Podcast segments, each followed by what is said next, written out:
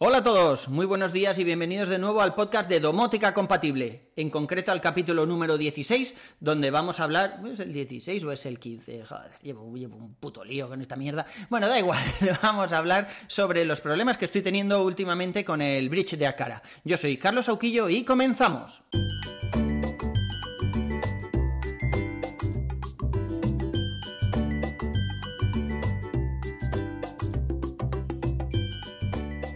Pues efectivamente, tal y como se adelantaba en el título del episodio, estoy teniendo problemas últimamente con el bridge de Akara.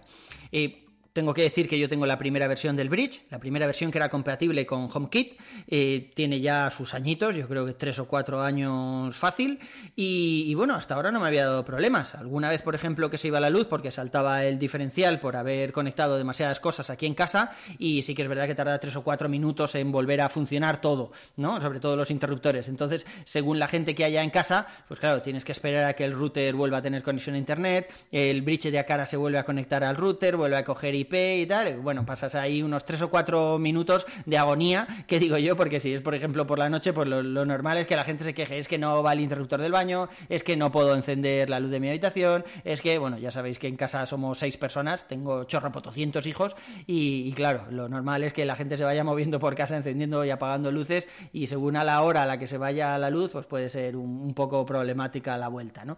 Pero no solo por eso, o sea, es verdad que hace un par de semanas un compañero me lo comentó, que a él le estaban fallando los interruptores, no le dimos más importancia, es verdad que tiene un montón de interruptores en casa dijimos, no, igual tu bridge se ha saturado y se estaba, estaba gestionando la compra de otro bridge para ponerlos ahí en cascada ¿no? y repartir los, los dispositivos. Pero a mí no me había pasado.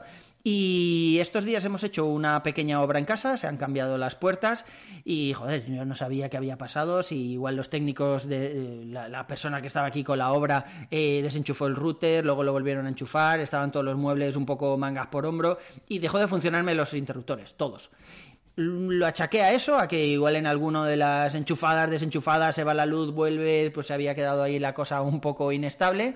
Restauré backup desde Home Plus, ya sabéis que utilizo Home Plus para crear todas las reglas y tienes la posibilidad de hacerte una copia de seguridad. Siempre que no haya ningún cambio en los dispositivos, eh, pues vuelves a tener todas las reglas. Tienes tú que añadir todos los dispositivos a HomeKit y una vez que están añadidos, pues, pues las reglas las restauras automáticamente. No te restaura los dispositivos, si hay alguno que no se ha enlazado, pues tendrías que volver a enlazarlo, pero bueno, la verdad es que es muy cómodo en ese aspecto.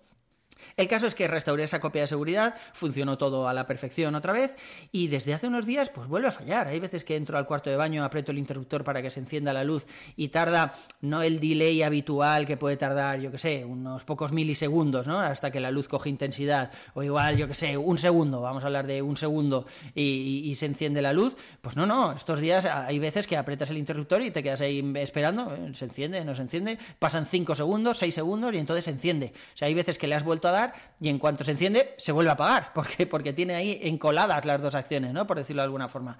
Llevaba un mosqueo bastante interesante, más que yo lo llevaba mi mujer, todo se ha dicho.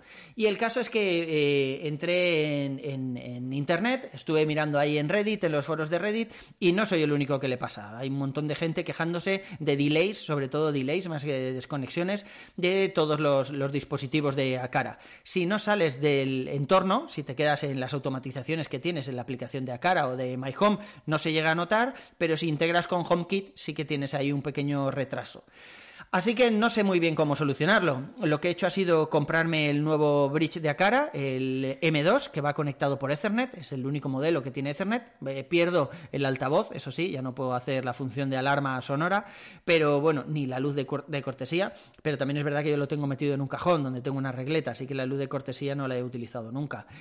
Y, bueno, lo bueno de este M2 es que tiene, pues eso, el cable Ethernet para conectarlo. Espero que eso me quite un poco los retrasos, que le dé más estabilidad, sobre todo a la hora de, volver después de un apagón, porque va conectado directamente al router.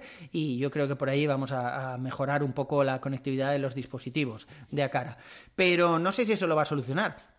También he pensado en dejar de conectar a los servidores chinos y conectar al servidor europeo, que hace unos años, cuando yo empecé con esto, me tenía que conectar al chino porque tenía más dispositivos, pero hoy en día el europeo soporta un montón de dispositivos. Entonces, mm, comprobaré primero que tenga ahí todos mis dispositivos soportados, sobre todo lo que más me preocupa son los interruptores, porque yo creo que a nivel de sensores de temperatura, de vibración y eso no va a haber problema, pero bueno, tendré que mirar si mis, mis interruptores están soportados y, y ya os contaré, probaré esas dos cosas. Primero el bridge nuevo, después conectar al servidor europeo y con eso pues me tocará seguramente volver a enlazar todos los dispositivos, pero, pero bueno, mal menor. Al final los dispositivos pues tienes que ir apretando distintos botoncitos y se conectan de una forma más o menos rápida. Una vez que estén todos conectados intentaré restaurar la copia que tengo de Home Plus de todas las reglas y debería funcionar a menos que cambie algún, yo sé, algún identificador de los dispositivos por el mero hecho de, cambiar de un bridge a otro, yo creo que debería funcionar.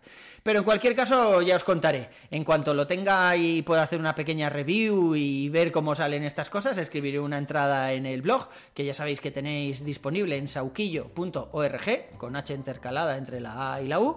En el grupo de Telegram también lo comentaremos, también hay algunos compañeros, pues eso, planteándose alternativas, metiendo eh, centralitas HomeKit, eh, HomeBridge, Home Assistant, no sé, están haciendo ahí un poco de locura, pero bueno, estos meses de verano estamos un poco más tranquilitos de todas formas. A mí me podéis seguir en Twitter como Cesauki o poneros en contacto conmigo a través del blog. Un abrazo y hasta el siguiente capítulo. Hasta luego.